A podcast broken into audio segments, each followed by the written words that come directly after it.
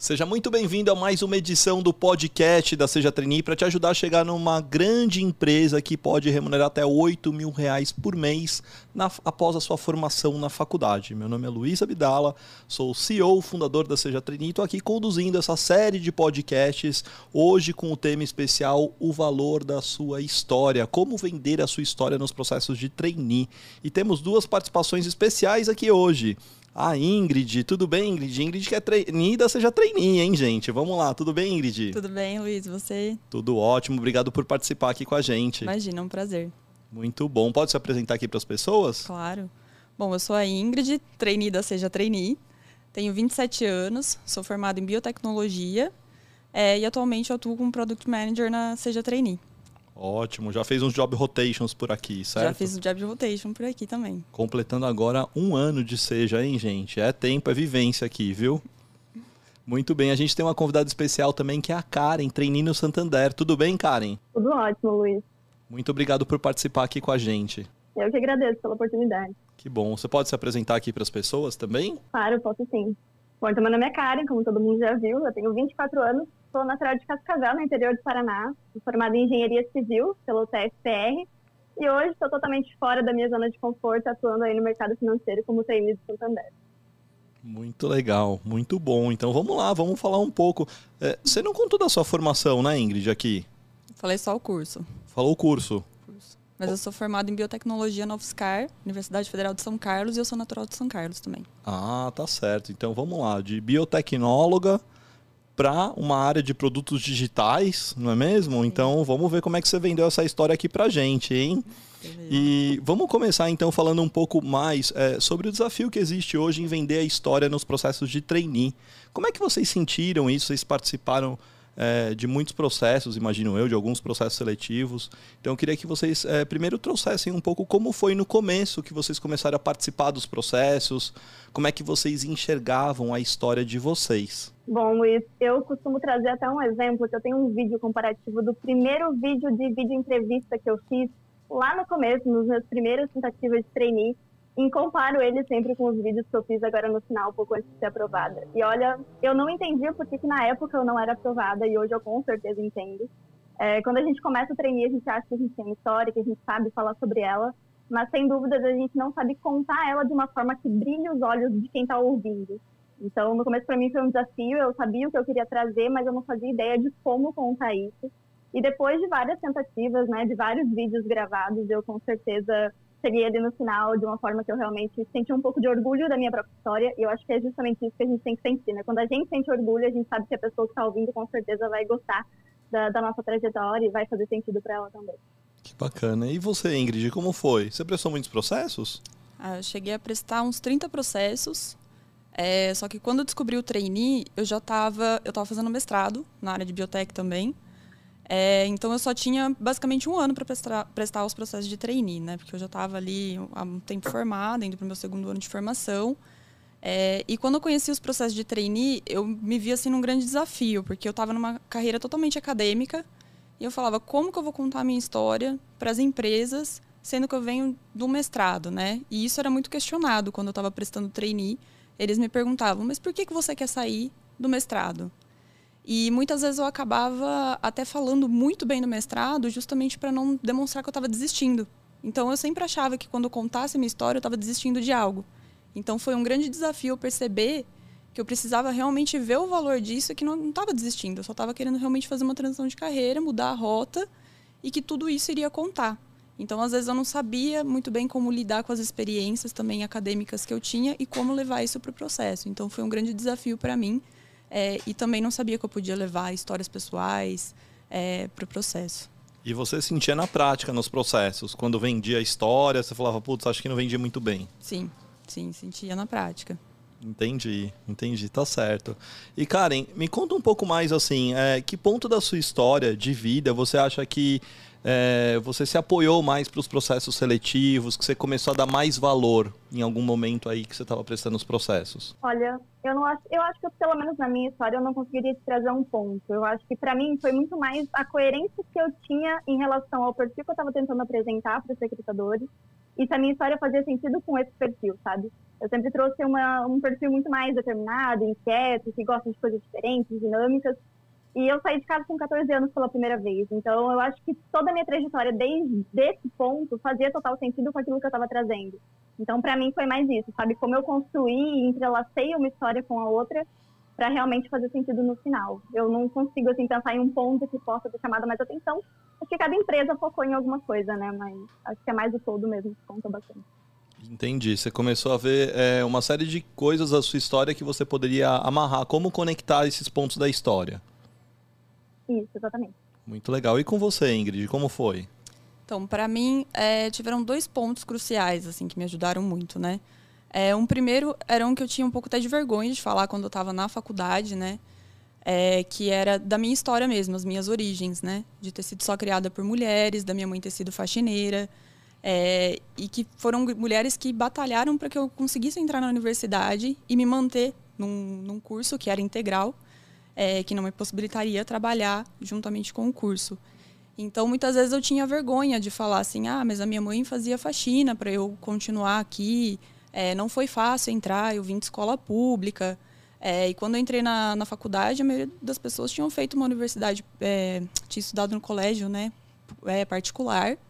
E eu entrei por cota também, né, de escola pública e cota de baixa renda. E isso era algo que eu tinha vergonha de falar. E quando eu comecei a trazer isso nos processos, do quanto eu consegui é, vencer né, essa barreira, porque a escola pública, dependendo do, do ensino, ele é deficiente. Você não aprende muitas coisas. E eu tive que aprender sozinha para conseguir passar no vestibular.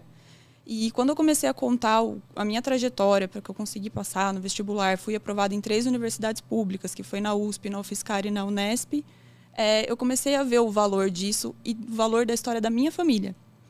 E um outro ponto também foi o trabalho voluntário, que eu vi que eu poderia levar essa experiência, que eu não precisava necessariamente levar as minhas experiências acadêmicas, que não é o que eu queria realmente valorizar naquele momento, mas eu queria valorizar ali o trabalho voluntário que eu estava fazendo em prol dos animais. Legal, que demais. E é, é muito doido isso, né? Essa parte de história pessoal eu vejo em muitos trainees aprovados no mercado. Isso aparece bastante. É, quando eu vou, vejo o pitch dos trainees aprovados, quando as pessoas estão contando sobre a aprovação, eles vão contando como é que eles valorizavam justamente esses aspectos pessoais, independente do contexto, né? Em cada um, em cada contexto. E eu queria saber de você, Karen, como foi você contar a sua parte pessoal nos processos? Você utilizou mais disso também? Eu acho que, na verdade, eu utilizava muito da minha parte pessoal. Porque, assim, acho que a gente tem muito o costume de se comparar com os outros candidatos, né? De repente, alguém que tem ali um intercâmbio, um estágio multinacional. E eu, por ser de interior, eu com certeza não tinha muito dessa parte técnica para trazer. Então, eu trazia, por exemplo, é, a minha experiência, com 14 anos, como eu falei, saí de casa, fui morar no Rio de Janeiro, lá conheci pessoas de todos os estados brasileiros, fiz o projeto social também com a comunidade carioca durante dois anos, e tudo isso formou muito a minha parte pessoal, né? Então ali eu evolui muito como pessoa. Depois voltei, entrei na faculdade, participei de tudo que estava ao meu alcance, e uma coisa que eu gostava muito de trazer, que eu acho que tem muito a ver com soft skill mesmo, é que eu tinha uma empresa dentro da faculdade, que hoje até está atuando lá na região oeste, estou ajudando aí meio de longe, mas eu trazia muito desse espírito empreendedor. E aí eu acabava caindo um pouquinho no que ela falou ali, de, de ter um, um, certo impacto, né? Eu tinha esse espírito empreendedor, tinha essa iniciativa, tinha uma empresa, então por que eu estaria tentando um trainee em uma empresa consolidada, totalmente diferente? Então eu tentava trazer muito disso, sabe? De como eu era, de quais eram as minhas soft skills que poderiam ajudar e por que, que isso fazia sentido para mim, por que, que eu estava saindo de uma coisa e entrando na outra. Então eu me apoiava bastante nessa parte um pouco mais pessoal. Entendi, que bacana. E de onde será que vem um receio, né? Porque por mais que a gente fale, conte, não, a sua história tem valor, você precisa vender o valor da sua história, mas é, por que, que as pessoas encontram tanta dificuldade em passar mais esse valor da história nos processos, né? Por que, que talvez, é, Ingrid, você no primeiro momento, sei lá, de olhar, nossa, minha formação é muito técnica e é, aonde que está a barreira principal assim quando a gente vai prestar os processos? Ó, para mim, assim, as barreiras foram. Nos primeiros processos eu comecei a ver a história das outras pessoas, né? Então, às vezes eu tinha preparado ali um pitch, eu via que a pessoa já tinha feito engenharia, eu não tinha feito engenharia, que a pessoa tinha feito intercâmbio, não tinha feito intercâmbio, mal falo inglês. É, e aí começou alguns entraves para mim, né? De olhar assim, nossa, eu tenho uma formação muito técnica, o que, que eu vou falar de mim? É, e um momento assim que foi crucial foi quando eu estava também na, na cursoria, que quando uma das consultoras ela falou: você pode levar um aspecto pessoal, não tem problema. Porque eu via como barreira também eu levar a minha história, eu contar uma coisa sobre mim que eu falava: nossa, minha história não é interessante, minha vida não é interessante, por que, que eu vou falar isso no processo? Então, quando eu encontrei assim de barreiras, foi me comparar com os outros candidatos. Isso foi uma grande barreira para mim e realmente conseguir ver que eu poderia levar aspectos da minha história, mesmo que não fossem necessariamente em relação à minha, minha formação ou a experiências internacionais que eu tivesse. E essa questão, Karen, que você falou de não ter experiências no mercado, né? Você falou que veio do interior, então você não tinha experiência em multinacionais. É, as minhas experiências eram todas na área da engenharia civil e eram com certeza em empresas um pouco menores, né? Porque Cascavel a gente tem algumas multas, mas era um pouco mais difícil, não fazia muito sentido para mim naquele momento. Então, meu foco sempre foi um pouco mais atuar em campos. Por exemplo, eu era engenheira, adorava atuar em canteiro de obra, então estava sempre ali em construção. Mas eu não tinha a mesma experiência um pouco mais corporativa que muitos outros candidatos tinham. Então, muitas vezes batia esse receio, né? De como que eu vou contar que atuar no canteiro de obra me fez realmente crescer como profissional e me fez adquirir alguns conhecimentos, até mesmo de relações interpessoais, que fariam sentido, por exemplo, hoje estar atuando num banco. Então, acho que foi esse o maior receio que eu tinha, de como fazer é, o, o interlocutor entender que isso fazia sentido, né? Que é toda a minha história profissional, por mais que não estivesse realmente no meio corporativo, é, se encaixava com o que o banco estava procurando ou que as outras empresas estavam procurando. Quando você começou a prestar o treino de Santander, você já imaginava que seria aprovado? Você já tinha esse sentimento ou era de insegurança no começo? Olha, eu acho que toda vez que a gente se inscreve num programa trainee, a gente tem um pouquinho de insegurança, porque a gente não sabe o que esperar, principalmente das etapas e também do final do processo, né? A gente tem pouco conhecimento sobre como é o processo de trainee dentro do banco ou dentro da empresa, quais são é, todo o processo de desenvolvimento do trainee lá dentro. Mas, assim, quando eu comecei as primeiras etapas e eu vi que eu comecei a avançar, cheguei na dinâmica, foi algo muito natural, tipo assim, na dinâmica eu estudei pra caramba, né? Me dediquei muito, me preparei demais, estava super pilhada. E cheguei na dinâmica foi algo muito tranquilo. E assim, a, as fases foram passando e foi algo muito mais fluido do que alguns outros processos que eu tentei e foi muito mais difícil. Acho que aquilo ali começou a fazer sentido para mim, sabe? Conforme eu passava das etapas, eu sentia que estava fazendo cada vez mais sentido. E chegou na entrevista final e foi basicamente uma conversa. Eu estava ali falando com, com os VPs da empresa e estava sendo uma conversa super natural, nem parecia que eram os VPs, sabe? Então, acho que foi nesse, nesse trajeto mesmo que eu comecei a perceber que, que era para mim. Nossa, muito legal. E você, Ingrid, você imaginava que da cursoria você estaria trabalhando na Seja Trainee? Não, não imagino. É, quando eu estava na cursoria, né, eu estava prestando os processos de trainee também. Estava é, chegando já em fases finais, então eu cheguei em quatro fases finais e travava na entrevista. E aí, quando teve a oportunidade né, de fazer a entrevista com a Seja Trainee, eu falei assim: agora eu vou ter que fazer uma entrevista e é onde eu tô com o meu gargalo, é onde eu não tô passando. Então me bateu assim aquela insegurança de é a fase que me trava, mas eu falei, vamos nessa, vou encarar. E deu certo, né? Que legal, que bacana. Que tipo de experiências você acha que você teve que foram importantes para você estar hoje na Seja? Ó, eu traria muito é, a questão do propósito, é, que eu vejo assim muito importante, né? Você ter um propósito do lugar que você quer trabalhar, o que, que você quer entregar para as pessoas. E isso tem muito a ver com a minha história também, é, que, onde eu sempre pus a educação como algo primordial, porque eu sempre soube que a educação seria o que me levaria para um patamar maior na vida, né? Seja em conquista financeira, seja em conquista é, intelectual e também social. É, e a ONG, sem dúvidas, que é onde eu consegui é, desenvolver todo um setor ali dentro, então ser um pouco empreendedora também, me sentir dona do negócio, é, que é onde assim eu aprendi muitas soft skills e, e, hard skills também que eu precisei desenvolver. Então eu precisei aprender um pouco de Excel, mas ao mesmo tempo eu precisei aprender a, a ter a minha capacidade de liderança, porque eu estava liderando, tava liderando pessoas de perfis diferentes. Então, liderando pessoas de 15 anos a 60 anos. Então, eu tive que desenvolver é, muitas habilidades nesse trabalho voluntário. Muito legal. E, e você, Karen, o que, que você acha que teve de experiências que foram importantes para você estar tá hoje no Santander, que você acha que te ajudam até no dia a dia? Bom, acho que as minhas experiências mais voltadas para a parte de relações interpessoais foram cruciais, porque hoje eu sinto que ali dentro do banco isso é muito, muito importante, né? A gente conseguir falar com todas as áreas, conversar. Questão de diversidade mesmo, sabe? De você saber contactar com diversas pessoas, com diversas é, ideias, saber absorver tudo aquilo e aprender com tudo isso. Então, acho que isso contou muito. É, depois que eu entrei na faculdade, eu também comecei a fazer diversas atividades. Então, acho que você demonstrar que você tem aptidão para fazer diversas coisas ao mesmo tempo e também você tem aptidão para acabar é, entendendo um pouco melhor, aprendendo um pouco mais sobre diversas áreas, diversas frentes, isso faz toda a diferença quando está meio corporativo, né? Você ter essa, essa abertura para você realmente absorver, seja lá qual for a sua, a sua necessidade ou qual for o seu trabalho, é, foram coisas que me ajudaram muito. E quando eu falei da Contest, que a minha empresa foi uma das coisas que eles mais gostaram, porque isso demonstrou muito uma, um certo protagonismo da minha parte, né? A gente tirou a empresa completamente do zero e conseguiu fazer ela entrar no nível operacional. Então, eu tive que aprender sobre gestão de pessoas, gestão financeira, gestão estratégica, sobre marketing, que era eu cuidava de todo o site da empresa, de todas as publicações no Instagram. Então, tudo isso foi mostrando que eu realmente tinha uma facilidade de aprender e estava disposta a isso. Então, acho que essa foi uma das partes que mais contaram na minha entrevista final, principalmente. Legal, agora eu vou fazer uma pergunta que vocês não estão esperando, mas eu preciso fazer essa pergunta aqui para a gente pensar juntos, tá? Até eu quero pensar juntos aqui com vocês. Vocês falaram muito das experiências que ajudam a vender vocês no âmbito pessoal, no âmbito profissional, mas o que, que não vale a pena trazer no processo? Quando que uma experiência não vale a pena? Vamos pensar nisso juntos? Eu não tenho uma resposta propriamente aqui. Eu, às vezes, gosto de falar, tem uns cursos de AutoCAD lá, que às vezes a pessoal faz na engenharia civil, umas coisas que eu falo assim, cara, mas você vai usar AutoCAD em algum lugar? A pessoa fala, não, não vou usar AutoCAD. Eu falo, então para de contar do curso de AutoCAD, pelo amor de Deus.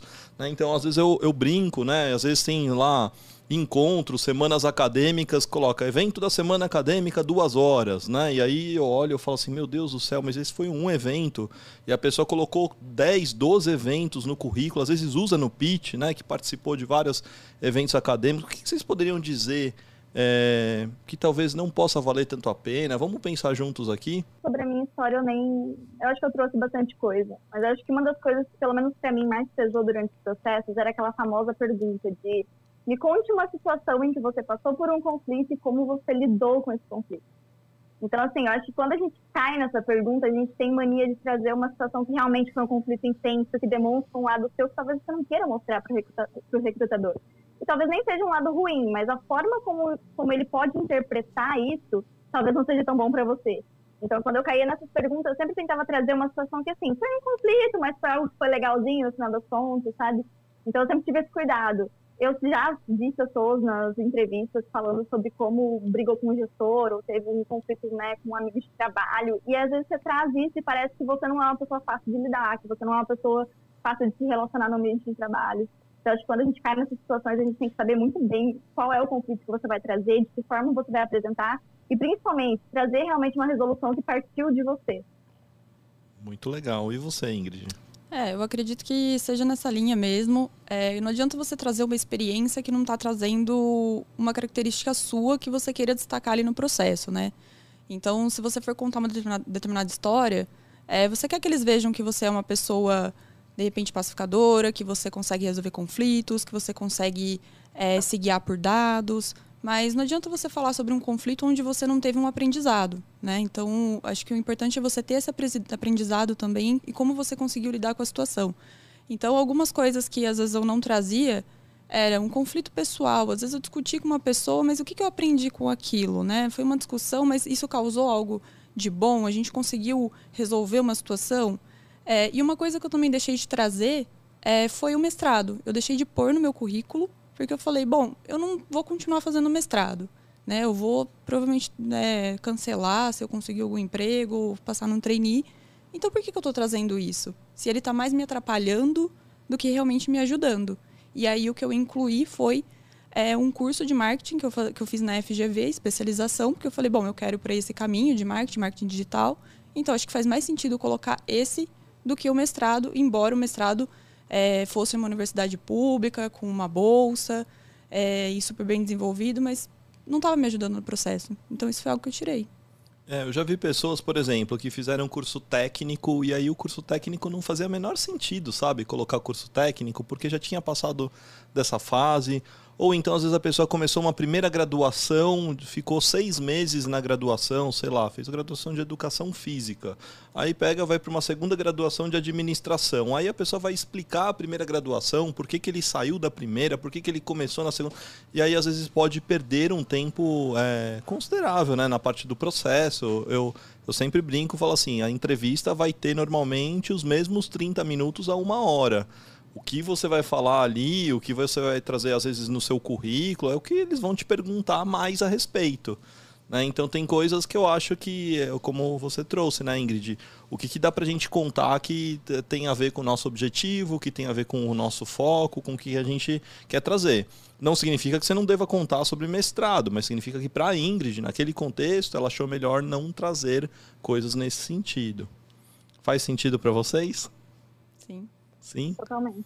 Então, legal. É, deixa eu ver uma coisa assim com vocês. Né? Tem pessoas com pouca experiência, pessoas com muita experiência no mercado, buscando trainee. Pessoas hoje que estão aí 22, 23, 24, que tem pouco, às vezes quase nenhuma experiência no mercado, na carteira profissional.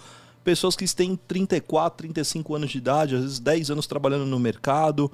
É, o que, que vocês diriam para essas pessoas sobre vender o valor da sua história? O primeiro passo, com certeza, é você se orgulhar daquilo que você fez. Independente se você não tem uma experiência profissional, você com certeza já fez aí um projeto social, já fez algum projeto por fora, de repente na faculdade, enfim, qualquer que seja, se você se orgulha das coisas que você fez durante toda a sua trajetória, eu acho que esse é o primeiro passo. E quando a gente se orgulha, a gente consegue passar isso de uma maneira muito mais bonita para quem está ouvindo. E a segunda coisa pelo menos pensando ali em processo seletivo, né? Eu acho que quando a gente fala, não só sobre a gente, mas até mesmo sobre nosso conhecimento acerca de algum tema durante uma dinâmica, durante um painel, numa entrevista, eu acho que quando você está prestando um processo, você tem que conhecer muito sobre aquela empresa, sobre o ramo que ela atua, sobre as coisas que ela faz, sobre qual vai ser o seu papel lá dentro como trainee. Então, quando você tem todo esse conhecimento, você fala com muito mais propriedade, com muito mais confiança. Então, tudo isso faz com que você seja muito melhor visto por quem está recrutando. Então, acho que esses são os dois primeiros passos que eu deixaria aí de exemplo e de dica para galera. É, ver o valor da sua história é realmente muito importante. É, porque quando você começa a valorizar a sua história, ver que você realmente tem experiências que você pode contar, você vai para outro, outro patamar. É, porque você realmente tem brilho nos olhos para contar, você está sendo sincero, você está sendo honesto naquilo que você está trazendo. Então, não tenta também inventar um personagem, né? Muitas vezes a gente vê que os candidatos eles tentam se adequar para a empresa, então eles vão lá e contam uma história que talvez não seja dele, mas só para impressionar. Então não tenta impressionar, seja você mesmo, conta as suas experiências, aprenda a valorizar. É, por mais que você tenha pouca experiência, de repente um trabalho voluntário ele te ajudou é, a saber liderar, ele te ajudou a como lidar com as situações, ele fez com que você fosse buscar aprender outras ferramentas. Se você também está num ambiente acadêmico, é, dentro do laboratório, por exemplo, você pode é, ter que aprender como ser uma pessoa mais organizada, você tem que aprender a fazer gestão também dos materiais, você tem que é, saber lidar com outras pessoas, com outros perfis. Então você tem que saber valorizar realmente aquelas é, experiências que você tem. Então é saber trabalhar com o que você tem e um, acho que uma outra coisa também é muito importante é, é saber o caminho que você quer, porque muitas vezes é, para quem está perdido qualquer caminho serve. Então se você já tiver um direcionamento, você vai conseguir pelo menos é, mostrar de forma mais objetiva o que você realmente quer e fazer a conexão com aquela empresa. Muito bom, muito legal. É, eu tenho um ponto a acrescentar aqui para as pessoas, assim, é um exercício, uma atividade que a gente faz aqui dentro da Seja Trainee, chama timeline, né? Então a gente faz uma atividade para você descrever mais sobre a sua história, sobre a sua trajetória. Dá um trabalho mas, ao descrever a sua história, eu normalmente oriento dividir em quatro quadrantes, né? Vida pessoal, faculdade, experiências profissionais e objetivos de carreira. Então, você dividindo nesses quatro quadrantes e você é, escrevendo mais a respeito desses quatro pontos, te ajuda a enxergar mais valor daquilo que você tem a oferecer para o mercado, tá bom? Então, essa fica a minha dica aqui para essa parte de enxergar o valor da sua história. E eu queria perguntar para vocês, vocês acham mesmo que o mercado está mudando em relação a enxergar de fato o, o valor das pessoas? Vocês acham que isso é história de RH nos processos? Ou vocês veem isso de fato mudando? Como que você está vendo isso, Karen? Nossa, isso com certeza mudou muito nos últimos anos, Luiz. E para mim é uma das transformações mais incríveis, assim, pensando na parte de RH. Por quê? Porque acho que não faz sentido nem para o candidato, nem para a empresa, quando o candidato ele não está num ambiente que faz sentido com o perfil dele, que está atendendo as expectativas dele. Primeiro porque o candidato, ele com certeza vai se sentir esgotado fisicamente e psicologicamente no trabalho que ele está fazendo, que não é aquilo que ele queria. E a empresa, que investiu muito aí dinheiro em treininho, em desenvolvimento do, do funcionário, vai acabar perdendo esse talento, porque com certeza uma hora ou outra ele vai sair. E ele também não vai estar rendendo tanto quanto a empresa espera, né? Porque se ele não gosta do que ele faz, então ele com certeza não vai estar, não vai estar devolvendo aquilo que a empresa estava esperando. Então, para mim é muito bom, porque eu acho que o recrutador, entendendo a sua história, entendendo o seu perfil, ele sabe muito bem onde te alocar. Pelo menos ali na nossa equipe do Santander, teve gente que se inscreveu para algumas áreas e foi realocada pelos recrutadores e depois percebeu que fazia muito mais sentido ter ido para outra área mesmo. Então, esse feeling que os recrutadores têm hoje em dia, eu acho que faz total sentido, é muito bom para a gente, é muito bom para a empresa. E acho que se todo mundo aí começar a fazer e seguir nesse mesmo ritmo, com certeza a gente tem muito a ganhar. Muito bom. E você, Ingrid? O que você tem sentido aí? Não, com certeza vejo essa mudança. É, até falando, né, quando eu estava na, na faculdade, eu via muito que as empresas, quando elas iam falar, elas iam falar para os cursos de engenharia. Né? Então, eles iam muito focado é, nesse perfil específico. E quando eu já estava no mestrado, eu fui vendo essa diferença de que eu fui conhecer o mundo de trainee quando a Mars foi lá na UFSCar conversar com os alunos e eles convocaram os alunos do mestrado também para conversar, independente da área que fosse.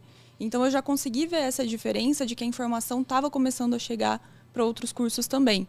É, e também consegui ver isso dentro do processo, né? Porque muitas vezes você não tem determinadas é, ferramentas ali que você sabe usar, mas eles consideram muito a sua história, as habilidades que você tem.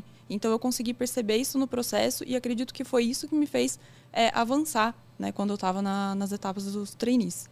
Muito legal, muito bacana. Gente, a gente está começando a caminhar aqui para a parte de fechamento, passa voando esse podcast aqui.